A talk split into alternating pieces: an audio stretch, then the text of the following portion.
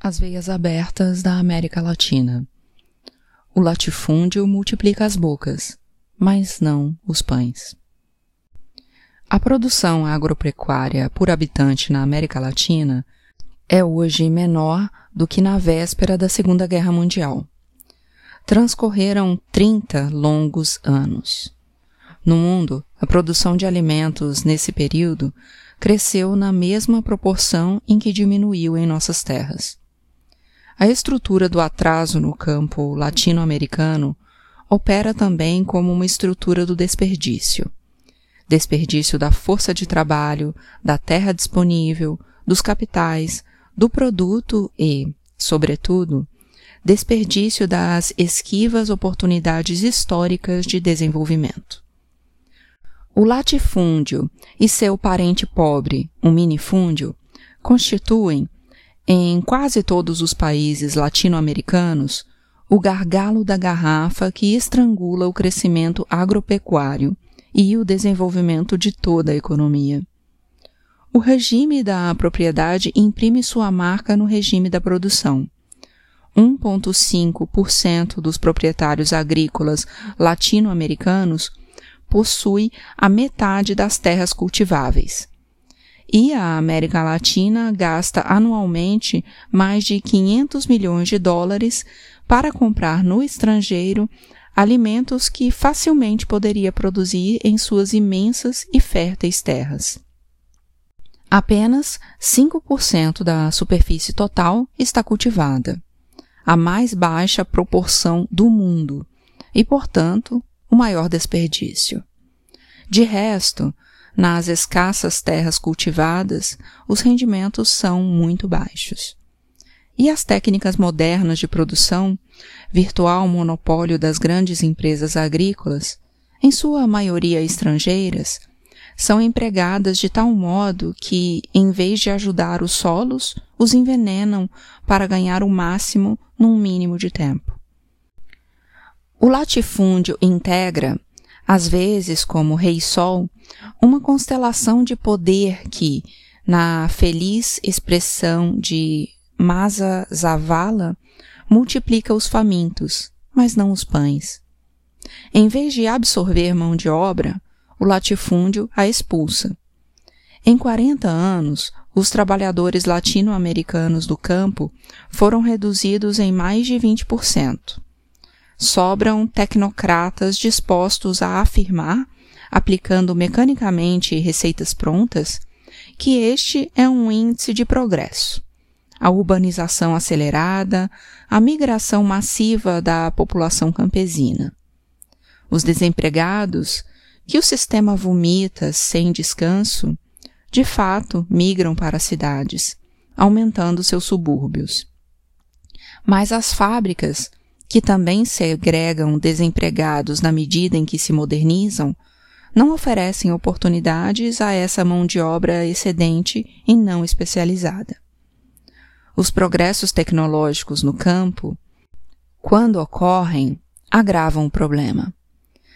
Crescem os lucros dos terratenentes quando são implementados meios mais modernos de exploração de suas propriedades mas mais baratos resultam inativos e se torna maior a brecha que separa ricos e pobres.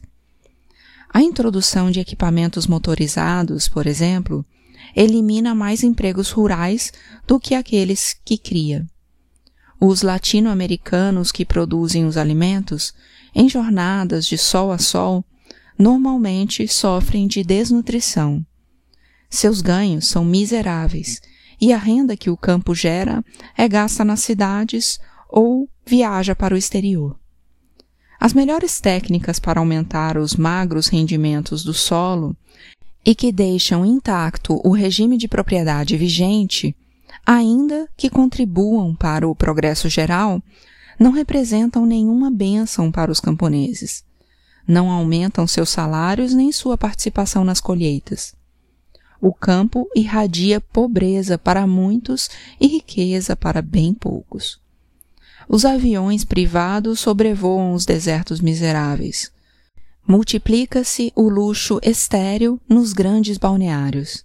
e a Europa ferve de turistas latino-americanos transbordantes de dinheiro, que não cuidam do cultivo de suas terras, mas não deixam de cuidar do cultivo de seus espíritos.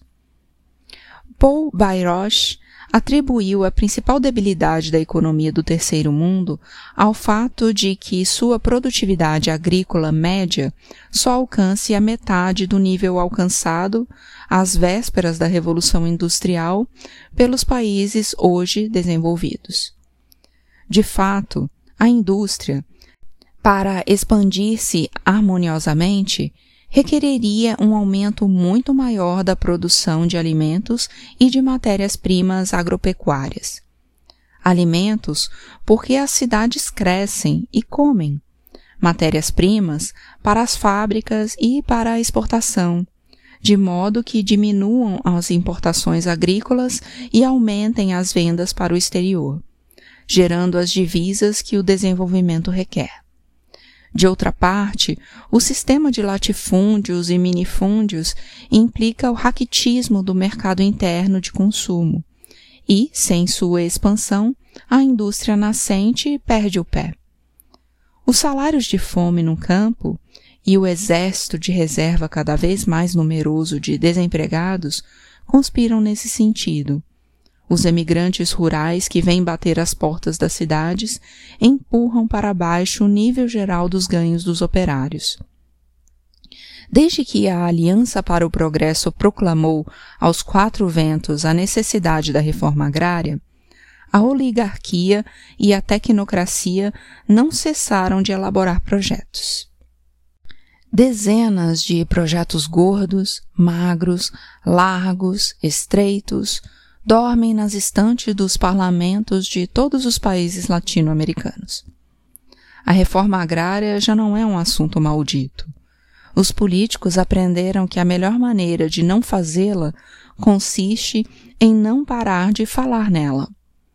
Os processos simultâneos de concentração e pulverização da propriedade continuam seu andamento, olimpicamente, na maioria dos países. No entanto, as exceções começam a pedir passagem. Porque o campo não é tão só uma sementeira de pobreza, é também uma sementeira de rebeliões. Embora as agudas tensões sociais a miúde se ocultem, mascaradas pela aparente resignação das massas.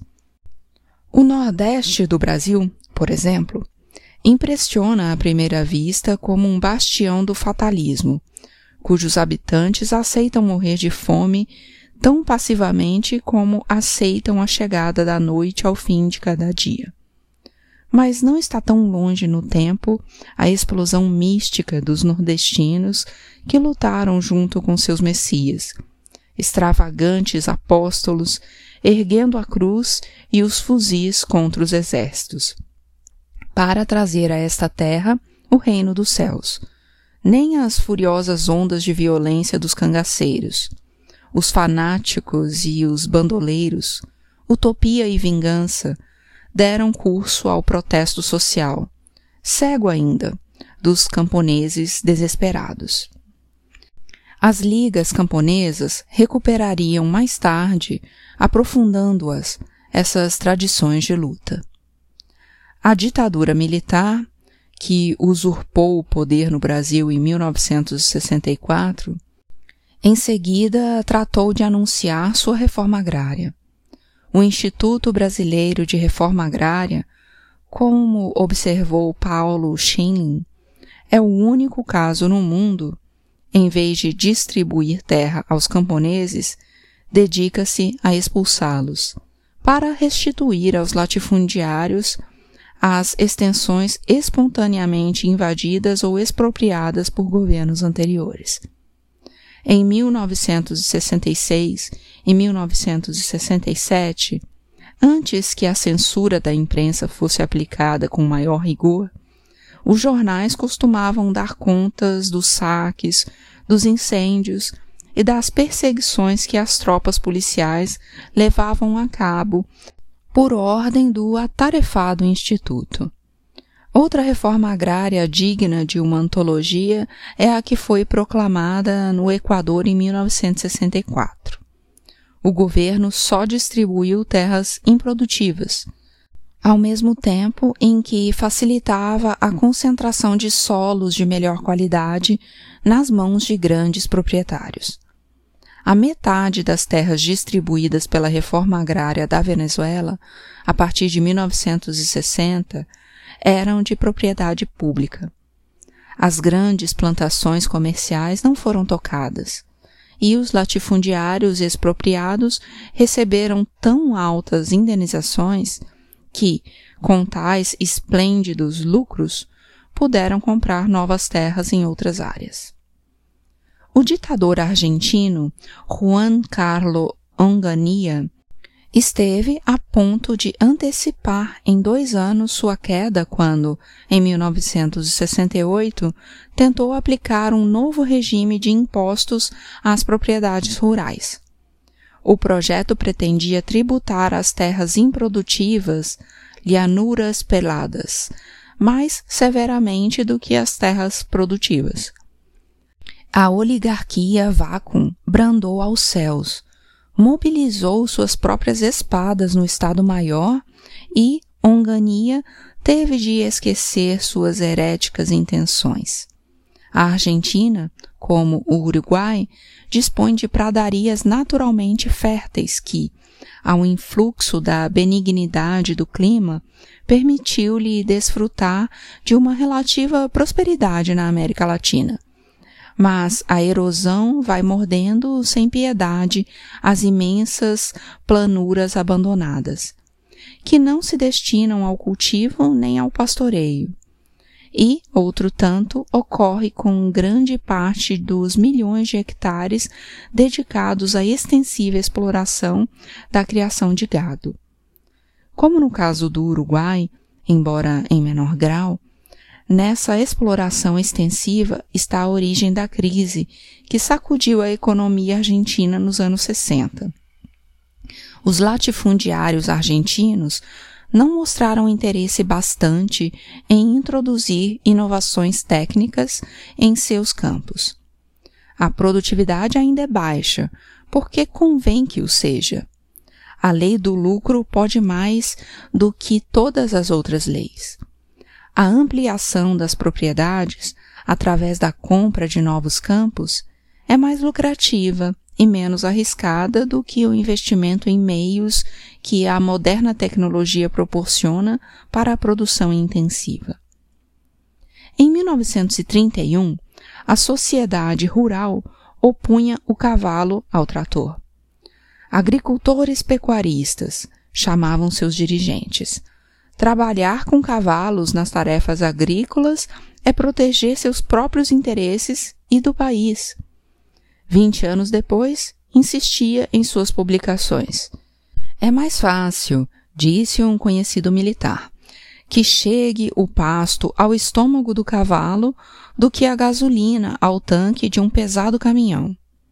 Segundo dados da CEPAL, a Argentina tem em proporção aos hectares da superfície arável, 16 vezes menos tratores do que a França e 19 vezes menos do que do Reino Unido. Também em proporção, o país consome 140 vezes menos fertilizantes do que a Alemanha Ocidental. Os rendimentos do trigo, do milho e do algodão da agricultura argentina são muito mais baixos do que os rendimentos dessas culturas nos países desenvolvidos. Juan Domingo Perón desafiou os interesses da oligarquia dona de terras na Argentina, quando impôs o Estatuto do Peão e a adoção do salário mínimo rural. Em 1944, a sociedade rural afirmava: na fixação dos salários, é primordial determinar o padrão de vida do peão comum. Suas necessidades materiais são às vezes tão limitadas que valores a mais podem ter destinos socialmente pouco interessantes. A sociedade rural continua falando dos peões como se fossem animais.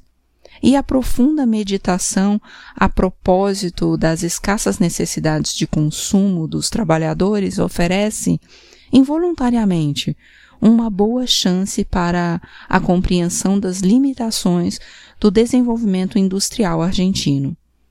O mercado interno não se estende nem se aprofunda na medida suficiente. A política de desenvolvimento econômico, implantada pelo próprio Perón, nunca rompeu a estrutura do subdesenvolvimento agropecuário. Em junho de 1952, num discurso que proferiu no Teatro Colón, Perón desmentiu que tivesse a intenção de fazer uma reforma agrária, e a sociedade rural comentou oficialmente: foi uma dissertação magistral.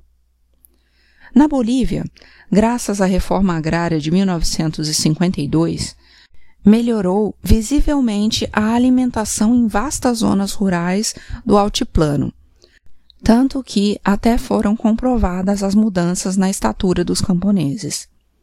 No entanto, o conjunto da população boliviana ainda consome uns 60% das proteínas necessárias à dieta mínima e uma quinta parte do cálcio. E nas áreas rurais, o déficit é ainda mais agudo do que estas médias. Não se pode dizer, de modo algum, que a reforma tenha fracassado, mas a divisão das terras altas não bastou para impedir que, em nossos dias, a Bolívia gaste a quinta parte de suas divisas para importar alimentos do estrangeiro. A reforma agrária que, desde 1969, o governo do Peru pôs em prática, está a mostrar-se como uma experiência de mudança em profundidade. E quanto à expropriação de alguns latifúndios chilenos por parte do governo de Eduardo Frei, é justo reconhecer que abriu caminho para a reforma agrária mais radical anunciada pelo novo presidente, Salvador Allende, enquanto escrevo essas páginas.